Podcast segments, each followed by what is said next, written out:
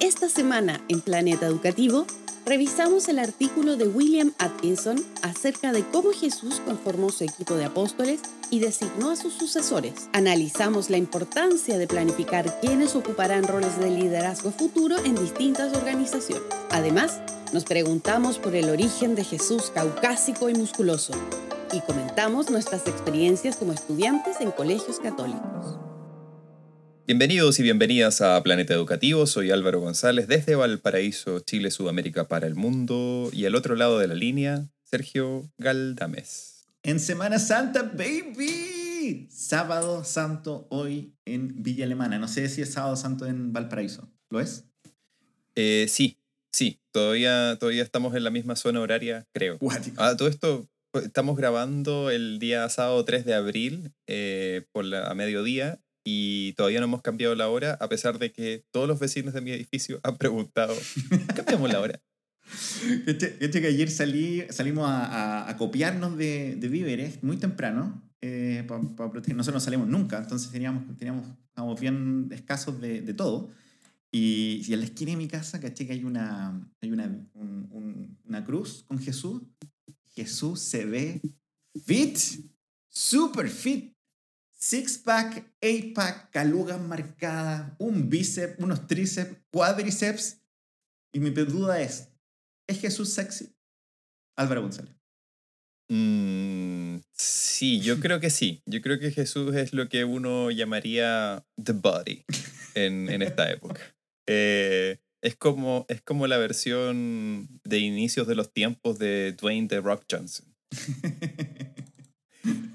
Pero menos, menos el, el, el, tono de piel, porque todos sabemos que Jesús era blanquito, rubio y de ojos azules.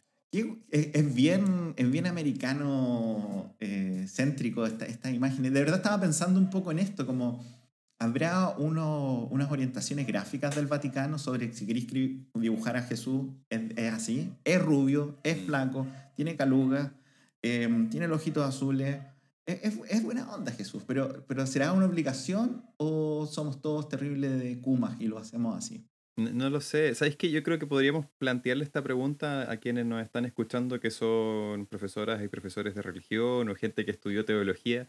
¿De dónde viene esa imagen de, del Jesús eh, caucásico? Eh, porque no creo que haya sido solamente como desde Jesucristo superestrella en adelante. Probablemente venía un poquito más atrás con Jesús de Nazaret y todo eso, pero eh, es, es, curioso. Eh... Yo, yo, quiero preguntarle a la señora que hace, que, que, restaura imágenes bíblicas, que restauró a Jesús, porque ella a lo mejor vio la, vio la luz, ¿cachai? Como siempre decimos hoy, embarró ese dibujo, esa pintura, tal vez es la única que ve a Jesús como realmente es.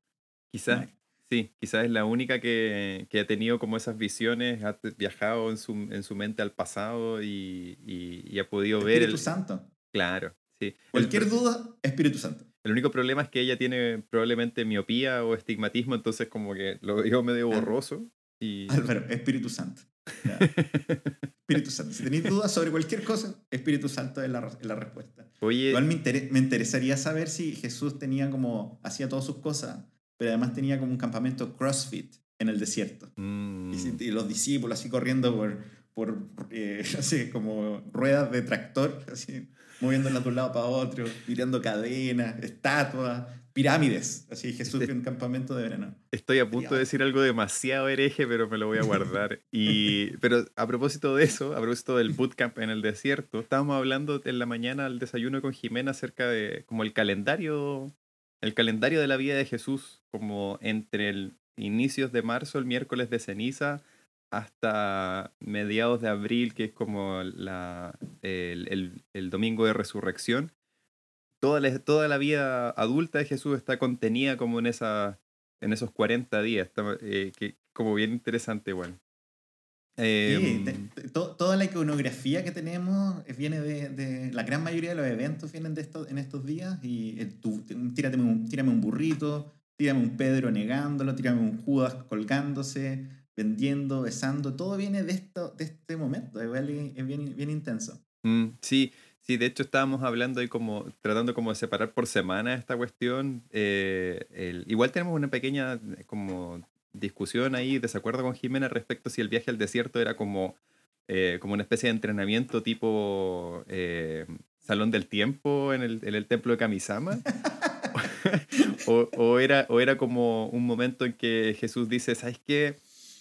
Voy a, me voy a tomar un año sabático antes de empezar a estudiar, como que salió del colegio y dijo, me voy a tomar un año sabático antes de empezar a estudiar. Y estaba creando su gimnasio, su gimnasio de CrossFit en el desierto. Y como cre creando su brand, su marca también como, como para destacarse de los otros, pues de Juan Bautista y así, como no, no quería ser uno más del montón. No.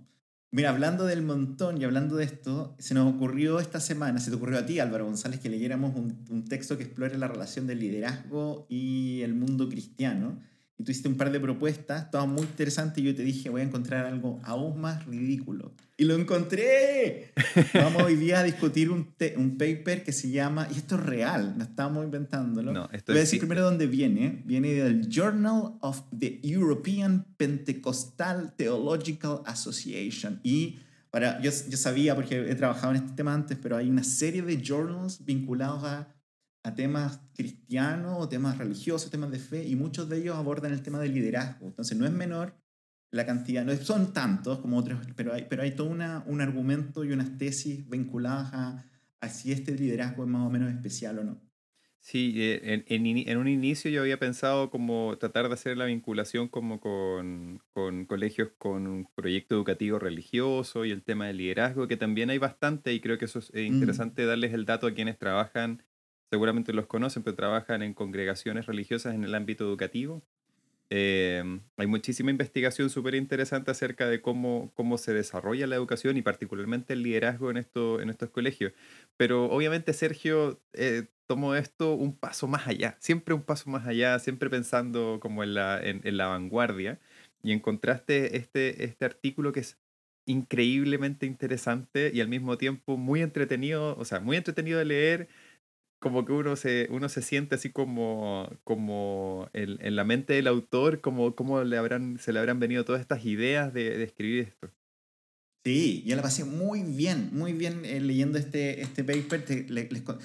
esto todo es real, ¿ya? Y sé que tal vez vamos a sonar un poco ofensivo, pero no es mi intención ofender a nadie con, con la lectura y la interpretación que vamos a hacer de este paper, sino también mostrarles otra parte de, del mundo académico en, temas de liderazgo. Este paper se llama, no estoy inventando el nombre, se llama eh, Succession Management Jesus Style. Eh, administración de la sucesión eh, el, al estilo de Jesucristo. Al estilo de Jesús. Oye, pero es que además, volvemos a esto, son artículos, hay artículos que a nosotros nos gustan por, por cómo están armados, son artículos rústicos, son artículos cebolla, todo eso. Pero una cosa que todos que nos escuchan ya deben saber es que nos encantan los artículos con, con títulos graciosos o con títulos atractivos. O sea, esto es como... No, está como en el top 10 de, como de los mejores títulos que he leído. Yo solo leo cosas que tienen un nombre divertido. Ese es mi, ese es mi acuerdo conmigo mismo y este lo tiene. Eh, habla, explora, hay varios temas que tienen mucho que ver con otros capítulos que hemos grabado del, del podcast sobre una, una mirada más en el nivel escolar lo este es el concepto de sucesión planificada, que de una manera más o menos general eh, tiene, tiene distintas etapas, distintas versiones, pero habla del proceso de, de, la sucesión del líder en una organización. ¿ya? ¿Qué pasa cuando sale uno y, quién reemplaza a ese líder? ¿Qué significa? Y hay distintas versiones. Desde, desde, qué pasa con la gente que las tiene que asumir, desde qué pasa con las personas que se tienen que ir, qué pasa con la política que organiza esto, las barreras que se encuentran, etc. Y este paper habla de esto, pero toma como caso, estudio de caso a Jesucristo. Antes de comentar el paper en detalle, nosotros ya tenemos, lo hemos analizado, tenemos algunas cosas que compartir. Eh, pensaba que podría ser interesante, Álvaro, que también un tono de transparencia, pero tal vez creo que, que podría ser como, como rico en, en, discusión, contar nuestra experiencia individual. Tú y yo estudiamos no en el mismo colegio, pero estudiamos en colegios de, de medios católicos, católicos totales, y y ahora, más allá de nuestra experiencia como agradable o desagradable y las cosas horrendas o, o que han salido ahí, te quería preguntar si ahora que tú, ahora que tú tienes un doctorado en, en, en, educación y liderazgo y esas cosas, y miráis, cuando miráis a tu colegio, a tu escuela, ¿qué elementos como interesantes ves desde la perspectiva del liderazgo escolar que están presentes en, en este tipo de establecimiento. Sí, mira, como para comentar un poquito, yo estudié en un colegio en Viña eh, que, que es particular subvencionado y es em, depende de la Universidad Católica de Valparaíso. Ese es su sostenedor. Ah, bueno, actualmente ahora es una fundación, no, no, no está directamente vinculada con la universidad, pero sigue vinculada con la universidad. Y entonces sigue un poco la línea de la congregación jesuita. Sin embargo, lo interesante de esto es que el, a diferencia de otros colegios religiosos, el, el, que estudié yo, el Colegio Rubén Castro, no tiene necesariamente eh, una presencia muy masiva de, de, sacerdotes, por ejemplo, en el colegio. Eh, de hecho, el capellán, eh, no, no, sé, yo creo que jamás va a escuchar esta cuestión, pero si alguna vez lo escucha, es, es como mi cura favorito, porque es idéntico a Jesús. Es como pelo largo, barba. Le decíamos Jesús, porque también estaba en Sausalito. Claro. igual a Jesús. Es igual a Jesús.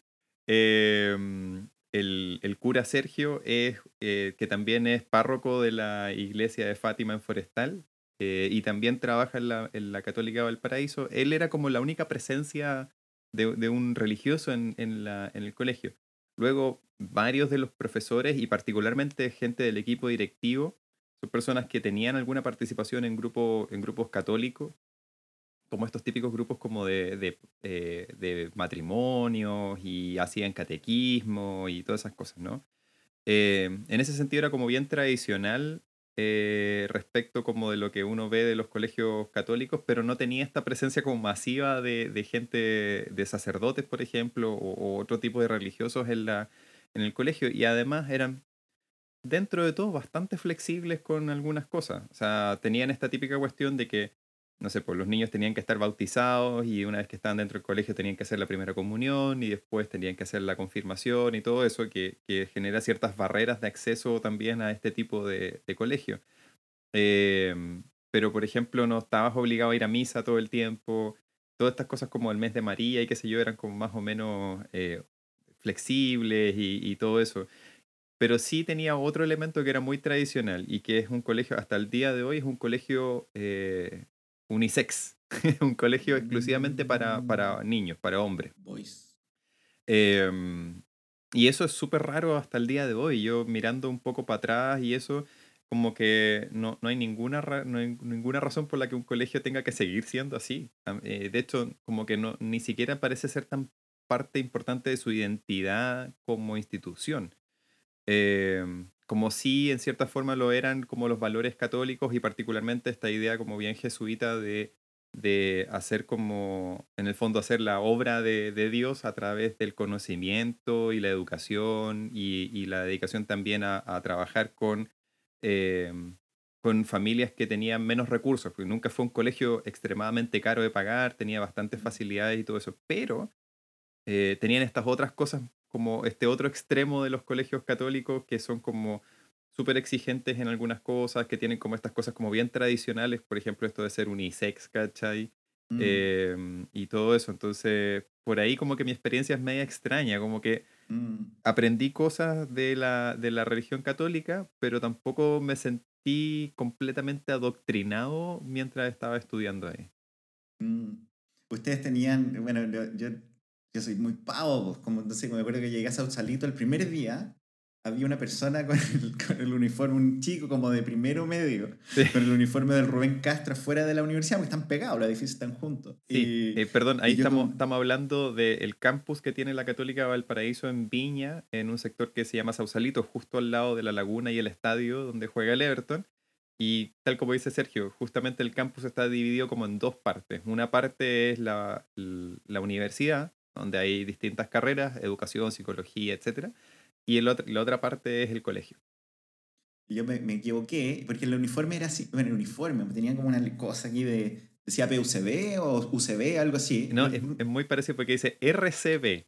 RCB, RCB. Entonces llegué como, oye, ¿y tú cómo estás? Yo súper nervioso, llegué como dos horas antes porque estaba como muy, yo súper nervioso de la cuestión, yo con 18 años, este niño como con 14, y era como, ¿y tú, tú hoy día empezáis las clases? Sí, hoy día empiezo las clases.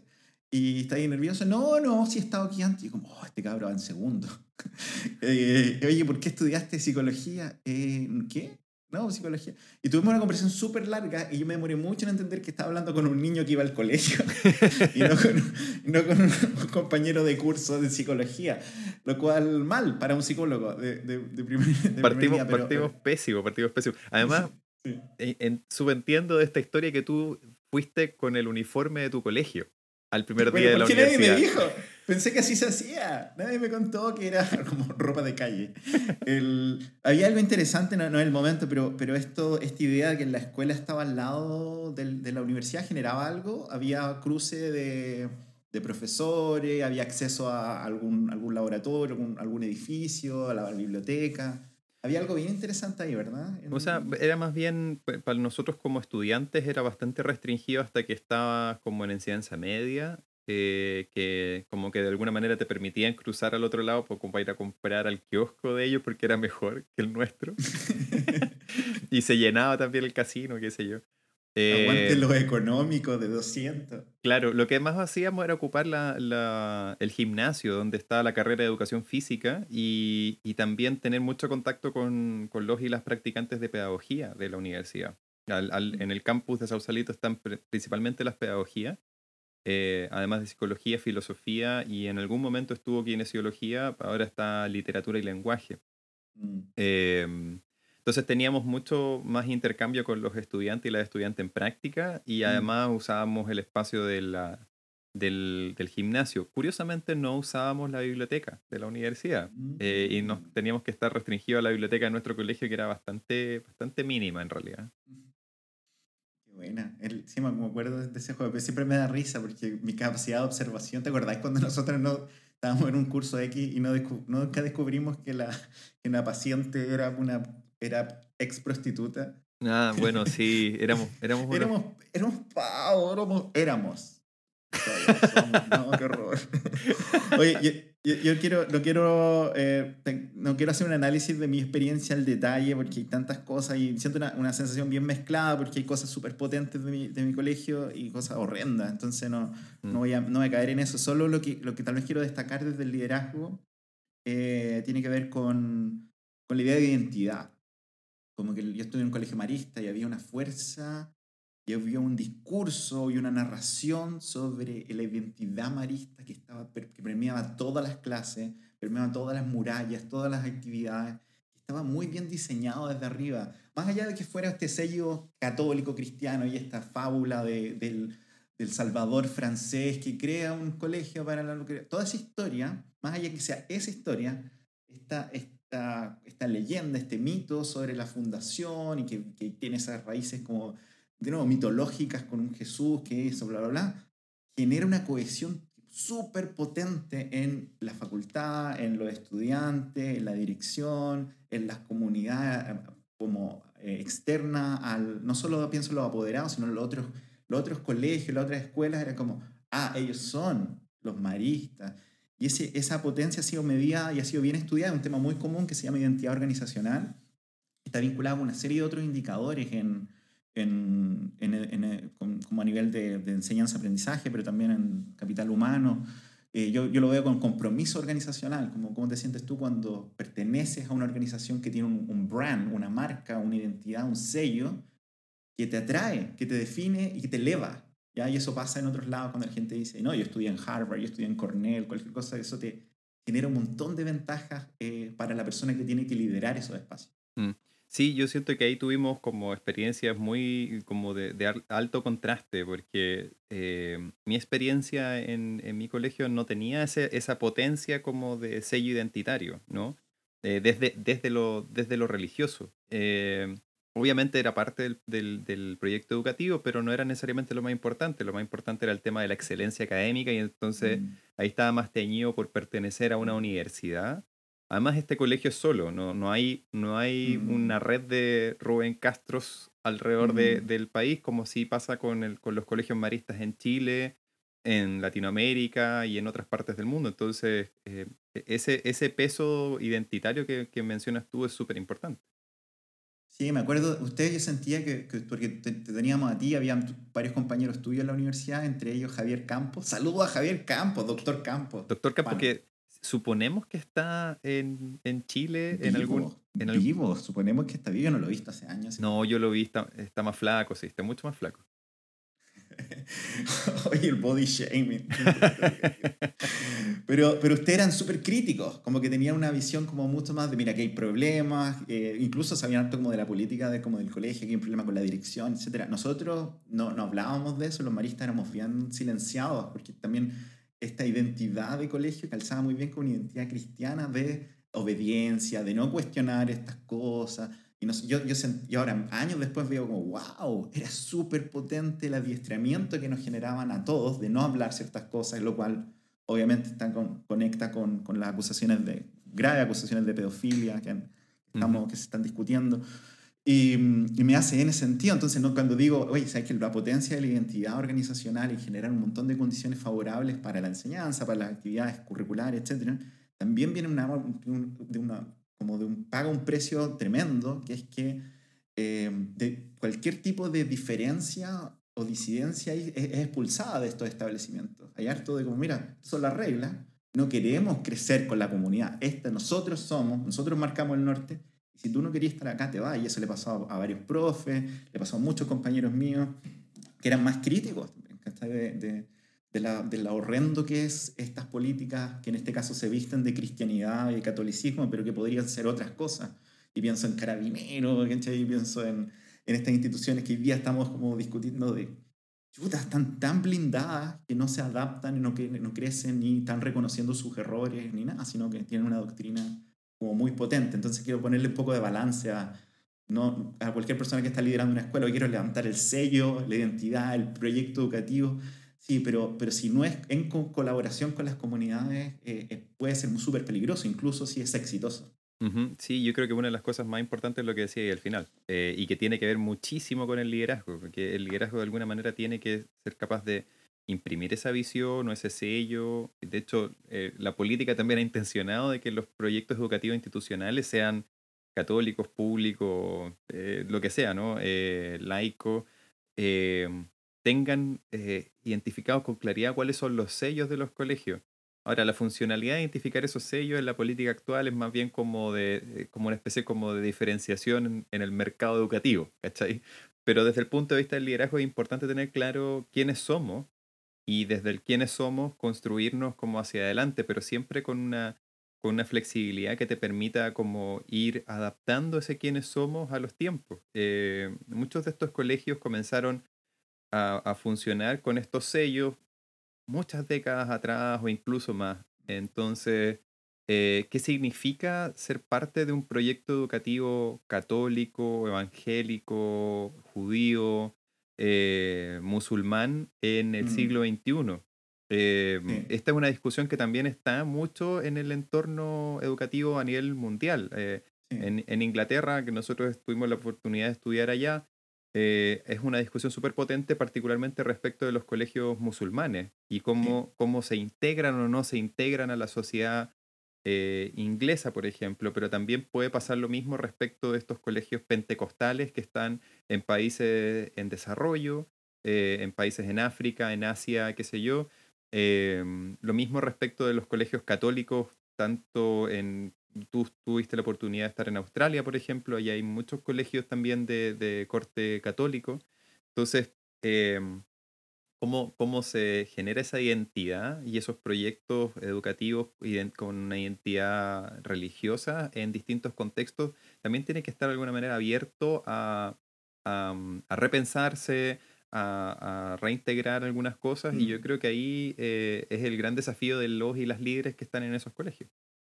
Sí, y, al mismo tiempo que decimos que hay un grupo de investigación sobre estos temas, la verdad que es el tema que menos se investiga y es porque estamos hablando, por ejemplo, en Chile de estos, son las élites, las que están usualmente vinculadas a este tipo de escuelas privadas, colegios privados, y, están blindadas. Entonces cosas como que no, la verdad que, que muchas de las investigaciones que tenemos en Chile sobre educación son en colegios municipales, son en colegios públicos, tal vez hay, yo he leído muy poco en particular subvencionado, pero no he leído nunca nada en privado. Y entonces también es bueno como conversar de eso, como, como necesitamos saber más qué ocurre ahí, porque yo creo que hay, hay, hay, cosas, o como hemos dicho, bien críticas, pero también hay cosas que se puede aprender. Yo creo que han desarrollado en, en, su, en sus burbujas y por tantos años han desarrollado tal vez estrategias que, que sean interesantes de investigar para, para expandirla, para escalar el sistema completo.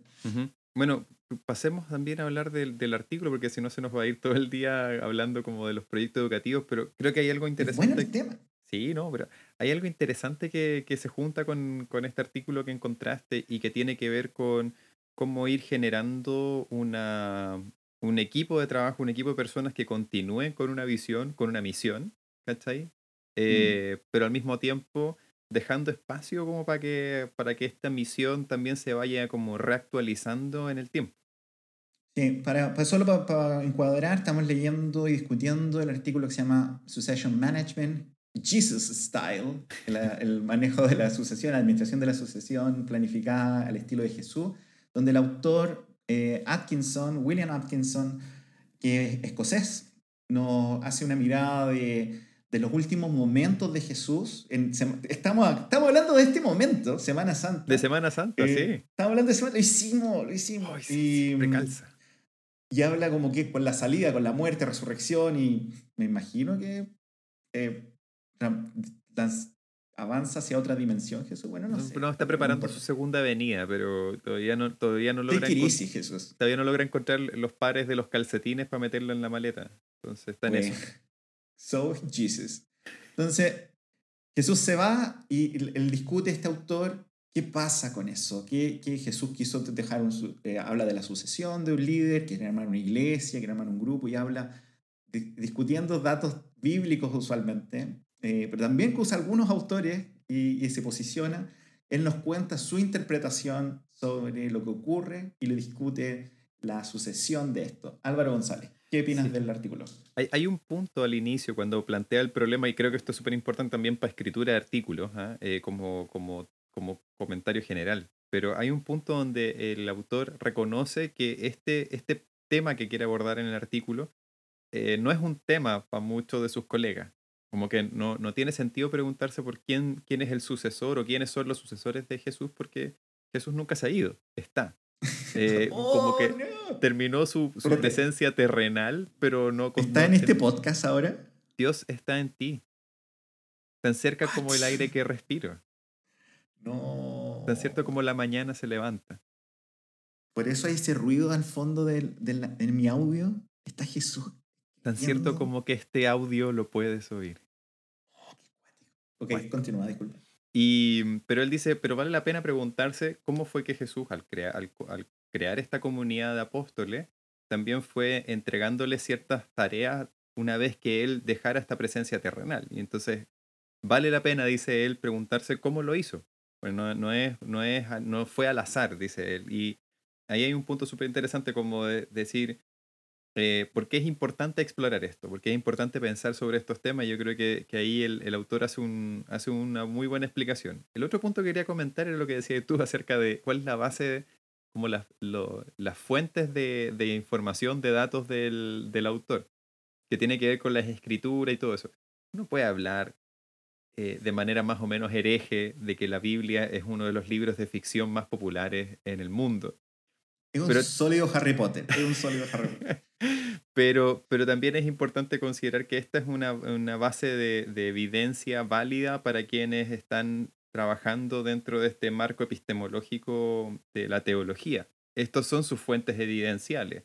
Y no puede ser menos válido o más válido que, otro, que otras fuentes. Uno no podría decir que los evangelios que fueron escritos hace 2000 años atrás, más o menos, o menos, 1500 años, quién sabe, no pasaron por ciertos procesos como de revisión. Hay algunos que son canónicos, otros que no. Hay algunos que son apócrifos y que no necesariamente calzan con los que son como el, discurso oficial.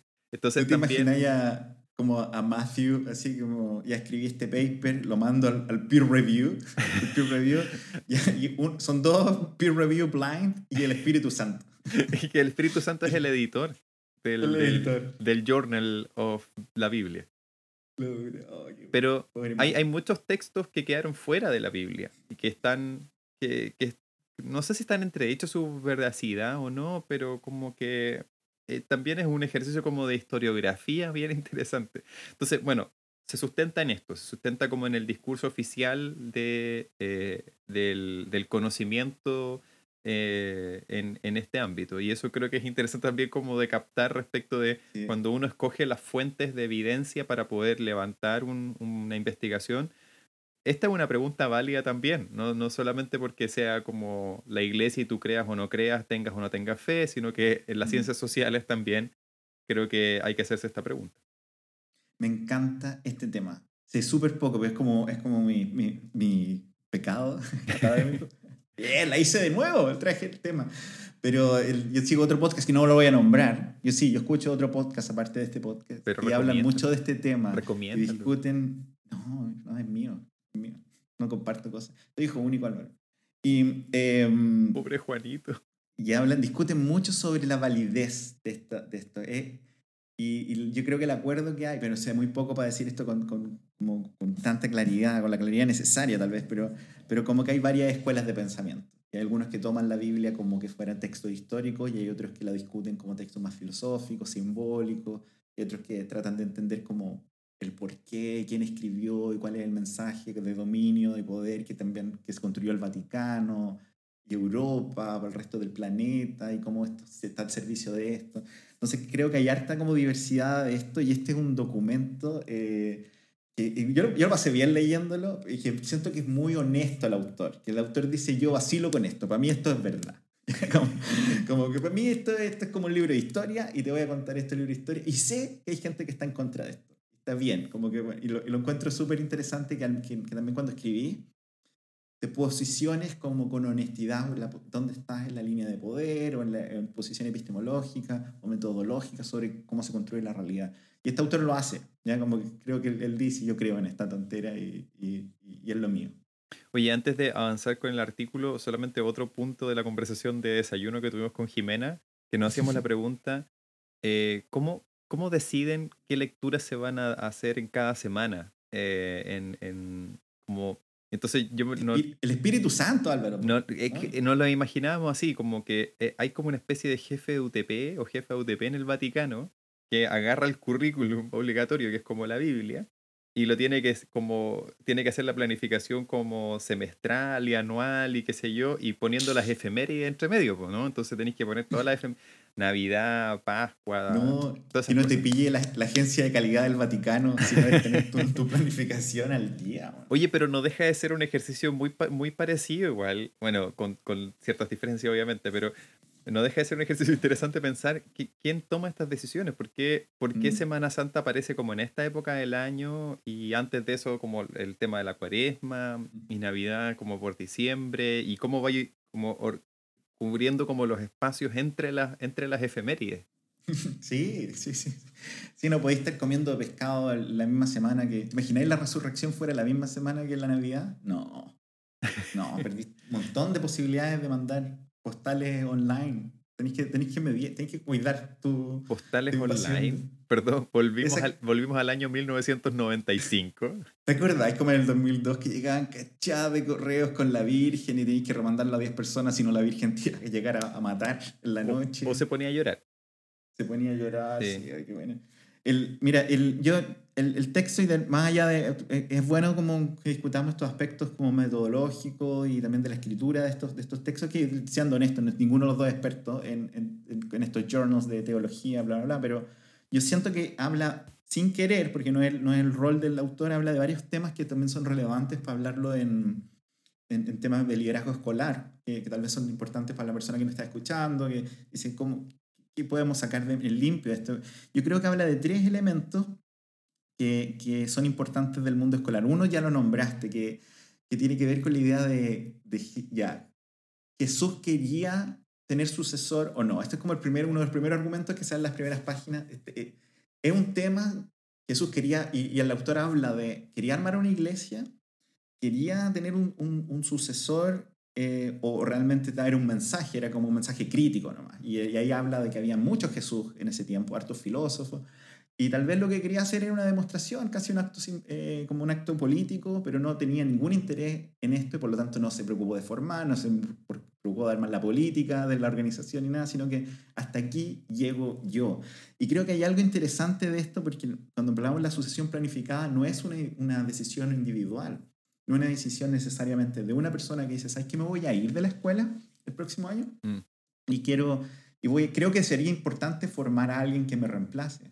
Esto debería ser una discusión súper clara de que la política pública debe tener un plan para anticiparse a esto. Y esto lo hemos hablado en otros capítulos, pero es muy, muy, muy negativo para cualquier organización, pero también en las escuelas, que salga un líder y que no haya un reemplazo preparado, listo a tomar ese, ese puesto. Los vacíos, las subrogancias, pero también el, como el misfit de, de no tener claro y rotar personas hasta que llegar a, re, a replicar a alguien es tremendamente dañino para los aprendizajes de los estudiantes, para el bienestar de los docentes, para implementación de, de proyectos a largo plazo, etc. Entonces, creo que habla este, este, sin querer, este autor habla, nos dice, es importante pensar en esto si es que queréis que la organización continúe. No podéis dejarlo al azar o en este caso que el Espíritu Santo haga sus cosas. Sí, yo creo que ahí es, eh, también es importante que el, el, artículo dice, pero no, no basta como con armar un grupo grande de gente porque esta cuestión se diluye, sino que tenéis que darle mm. un cierto sello y también escoger unos personajes que tengan mayor afinidad con ese sello que quieres que continúe más, más allá de tu presencia, ausencia en, en la organización. En este caso, se, se, se, trataba de construir una iglesia, se trataba de construir un movimiento... Eh, que ya sabemos, dos mil años después, aquí estamos. Em, y entonces en el artículo el autor escoge centrarse como en, tres personajes, aunque básicamente podemos decir que son dos, ¿no? Pero uno es el personaje de Pedro y otro son los personajes de los hermanos eh, Juan y Santiago, y cómo ellos jugaron ciertos roles, aunque siempre menciona, esto es muy divertido, menciona siempre a, Judas cuando habla de los doce apóstoles, pareciera que hubo, eh, ahí yo no sé muy bien, pero parece que hubo en algún momento algún tipo de controversia de decir si eran 11 o 12 o incluso 13. Pero mm, la versión oficial es que son 12 apóstoles incluyendo a Judas. Judas siempre aparece entre paréntesis en el capítulo, en el, en el artículo. Entonces como, es bien divertida esa parte. Pero estos tres personajes, Pedro, Juan y Santiago, son como los principales. No, y esto tiene todo el sabor de una película Marvel, porque habla de Pedro como el roca, Peter the Rock. Pero Santiago y Juan como Thunder. Y como, ¿y quién ganará? ¿Pedro la Roca? O, o los hermanos Trueno. ¡El Trueno! es Thor contra Korg. Y eso se basa en Thor 3. Es sobre eso, Ragnarok. Véanlo y ahora piensen, oh my god, Korg es Pedro y James y, y, y John es Thor. No. Cuático. Te lo dejo ahí. Lo, lo, tiro nomás. Creo que este, este sería como el peor, como el peor subreddit acerca de Marvel, del Marvel Universe. Oh, qué cuático. Oye, el, bueno, y, y, eso, eso es interesante este artículo. Toma estos tres personajes y alguien está pensando, a lo mejor está identificando una mujer que podría tomar un liderazgo. No, no. Don't even worry about it. Esto no, no es una preocupación del autor ni del paper tener un enfoque de género ni nada parecido. María Magdalena, ¿quién te conoce? No, la mamá de Jesús, no. Eh, aquí no hay ni una mujer en esta cuestión. Esto es como eh, la comunidad del anillo como la escribió Tolkien. Sin Arwen, sin... Galadriel, ¿quién te conoce? ¿Quién Galadriel, por favor? Pero quiero, quería hablar de un segundo punto, un tercer punto, que tiene que ver que una de las discusiones que habla eh, el autor es que el sucesor de Jesús, si vale la pena pensarlo, y si es que el reemplazo tiene las capacidades que tiene Jesús. Y ahí él habla de, habla hartas, pero yo destaco dos. Uno que él convocaba, porque generaba una narrativa y contaba estas historias, era un buen como comunicador, era un buen líder transformacional, la hice. Mm.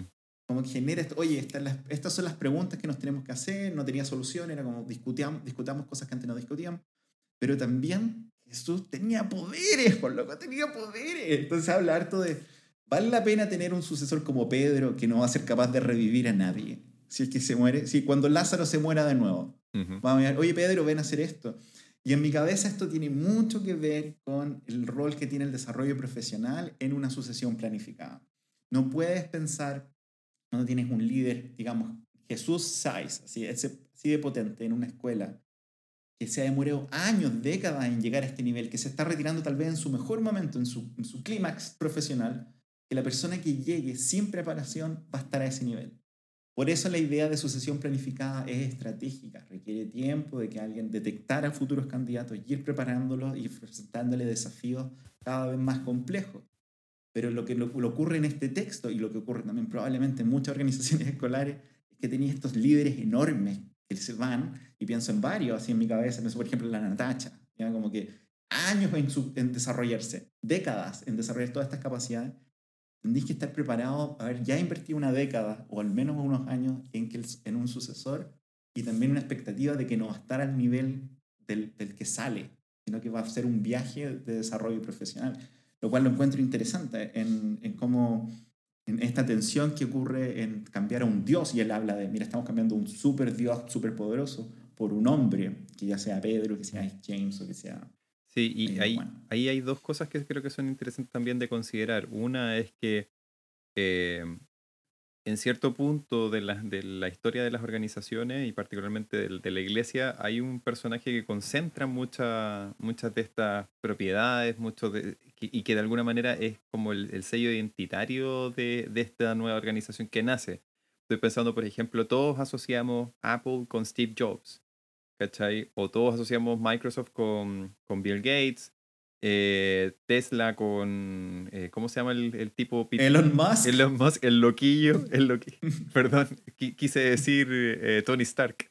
Em, entonces, pero luego cuando estos personajes salen de las organizaciones por distintas razones, ¿quiénes quedan? Queda ese sello, ¿cachai? ¿Quiénes continúan con esto? Y aquí hay un elemento que es importante también, por ejemplo, respecto de la sucesión de estos líderes tan potentes y tan como eh, icónicos, ¿no?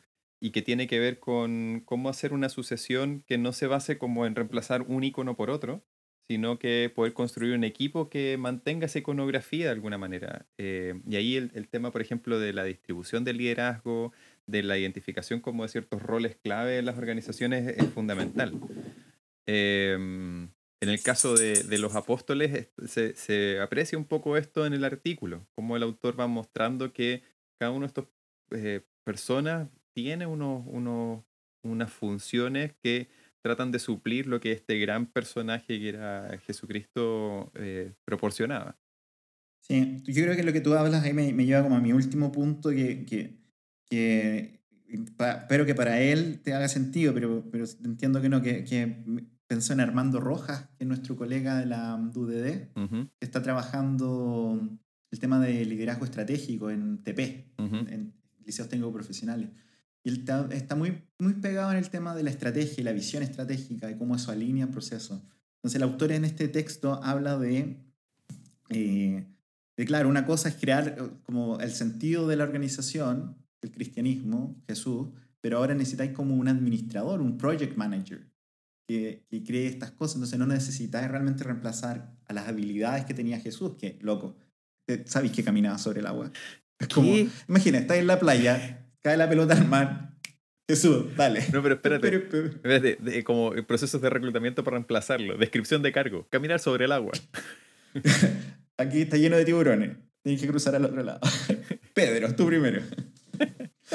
Pero eh, pero Jesús tenía todas estas habilidades, digamos que es verdad, por, favor, espero que sea, porque es demasiado divertido. Jesús tenía todos estos poderes, pero eso para una etapa 1 de esta organización. ¿ya? Tenéis que llamar la atención, tenéis que generar esto. Si estáis en una etapa 2, ahora, ¿sabes qué? Tienes que sentarte, Pedro tiene que sentarse con el Excel, mandar, anotar todos los correos electrónicos de, de, de los cristianos, unirlos, arrendar el local para juntarse. Un montón de cosas que no. Jesús era como, dame mi burrito y déjame entrar rockstar pero ahora hay una segunda etapa. Entonces pienso cómo un distrito, como un servicio local también piensa esto a nivel escolar. O sea, voy a, tengo esta directora, este director bacán en esta escuela que ha llevado al máximo, ha desarrollado, es bueno, por ejemplo, vinculándose con la comunidad, ha aumentado la matrícula, ha generado una, una visión compartida. Pero ahora necesito una, un momento de desarrollo académico. Ya tengo que preparar no al mismo director, tengo que preparar a una persona diferente, y eso requiere una mirada de política pública, al menos territorial, que, entienda el desarrollo, el viaje del mejoramiento de la escuela. Eh, o si no, puedes quedar pegado como voy a tener que replicar a esta persona. No, porque esa persona calza en este contexto, pero cambiamos el contexto, necesita otra persona. Entonces tiene una complejidad y un dinamismo muy difícil de agarrar. Y creo que sin querer el autor también me, me, me recuerda a eso. No necesitáis necesariamente un nuevo Jesús, necesitáis unos Pedro, hijo Roca, necesitáis unos truenos, un electricista, no sé. Sí, entonces creo que aquí es importante y como para ya para cerrar un poco el comentario, eh, pensar en, en, en, esta idea de no un Jesús the second, eh, sino que pensar como en Jesús y sus amigos. Y, y entonces, eh, ¿quiénes, ¿quiénes son tus amigos? ¿Quiénes son, o tus amigas? ¿Quiénes son los que continúan de alguna manera o pueden darle continuidad a estos proyectos eh, que ya tienen que superar la, la imagen de una sola persona, sino que tienen que tratar de alguna manera, y, y aquí es donde las, las, las identidades de las, de las organizaciones también comienzan a evolucionar. Tienen que asociarse a unas ideas más que a unas personas. Eh, y hay también como hay, harto, hay harta investigación sobre, en, particularmente en, en, en, ciencias políticas, me imagino, y, y, también en antropología, como de la evolución de estos caudillismos a los movimientos sociales o a los movimientos mm. políticos. Eh, y, y no, no, veo que, que, el caso de la, de la Iglesia Católica sea muy diferente. Eh, mm. Este fue un proceso de transición y aparentemente, por lo que argumenta el autor, Jesús estaba muy consciente de que este era su, su desafío último, después de haberse probado a sí mismo y después de haber como eh, de alguna manera construido sus enseñanzas a través de parábolas, milagros y toda la cuestión, la última tarea que le quedaba pendiente era poder dejar sentadas las bases para que esto no desapareciera con su desaparición física de este plano de existencia, digamos. Sí, me encantan la, las fantasías de, de, William Billy Atkinson. Me gusta que crean estas cosas. ¿Sabes que, ¿sabes que si hay que creer en, en, cosas divertidas? Cree con todo. Con y no crea a media. Si no, ¿para qué? Con todo. Sí, este, vamos a dejar este artículo en, en, la página. Yo personalmente me encantaría saber si tú, la persona que me está escuchando, te sientes un líder, tienes un rol formal en una organización, si estás pensando en los procesos de sucesión. ¿Quién te va a reemplazar cuando tú te jubiles o cuando tú te vayas a otra escuela que esté en tu plan o tal vez quieres explorar otra, parte, otra, otra área profesional?